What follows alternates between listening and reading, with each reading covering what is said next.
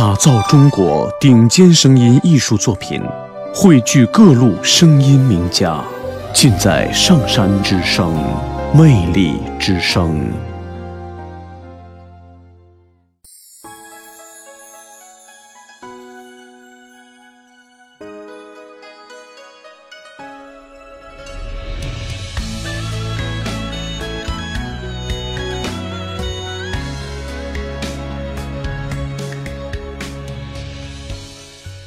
从古到今，唱青衣的人成百上千，但真正领悟了青衣意蕴的极少。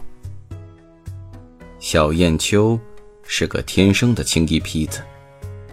二十年前，京剧《奔月》的成功演出，让人们认识了一个真正的嫦娥。可是造化弄人。此后，他沉寂了二十年，在远离舞台的戏校里教书。学生春来的出现，让小燕秋重新看到了当年的自己。二十年后，奔月复排，这对师生成了嫦娥的 A、B 角儿。把命都给了嫦娥的小燕秋，一口气演了四场。他不让给春来，谁劝都没用。可第五场，他来晚了。小燕秋冲进化妆间的时候，春来已经上好妆了。他们对视了一眼。小燕秋一把抓住化妆师，她想大声告诉化妆师：“我才是嫦娥，只有我才是嫦娥呀！”但是她现在只会抖动嘴唇，不会说话了。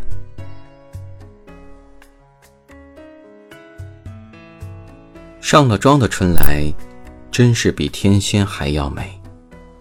她，才是嫦娥。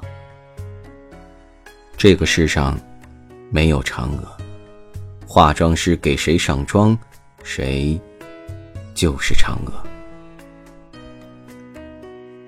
大幕拉开，锣鼓响起来了。小燕秋目送着春来走向了上场门。小燕秋知道，她的嫦娥。在他四十岁的那个雪夜，真的死了。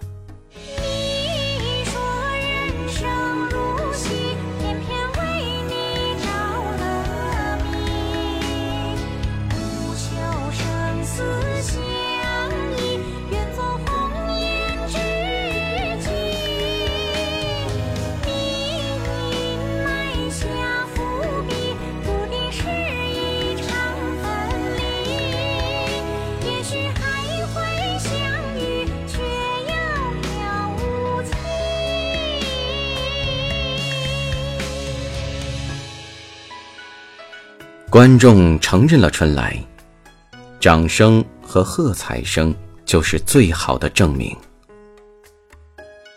小燕秋无声地坐在化妆台前，她望着自己，目光像秋夜里的月光，汪汪地洒了一地。她一点都不知道自己做了些什么。她拿起水衣给自己披上。取过肉色的底彩，挤在左手的掌心，均匀的，一点一点往脸上抹，往脖子上抹，往手上抹。然后，他让化妆师给他调眉、包头、上齐眉穗儿、戴头套，镇定自若的，出奇的安静。小燕秋并没有说什么，只是拉开了门，往门外走去。小燕秋穿着一身薄薄的西装，走进了风雪。他来到了剧场的大门口，站在了路灯下面。他看了大雪中的马路一眼，自己给自己数起了板眼儿。他开始了唱。他唱的依旧是二黄慢板转原板转流水，转高腔。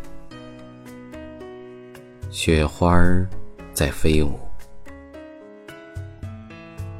戏场门口，人越来越多，车越来越挤，但没有一点声音。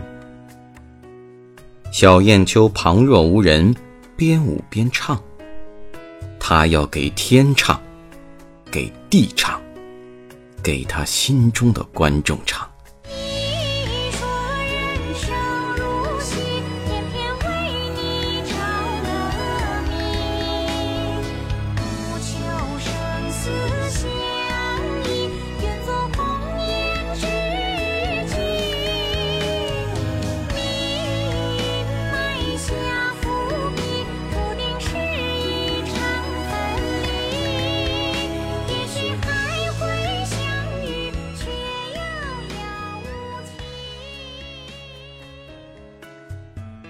小燕秋的告别演出，轰轰烈烈的结束了。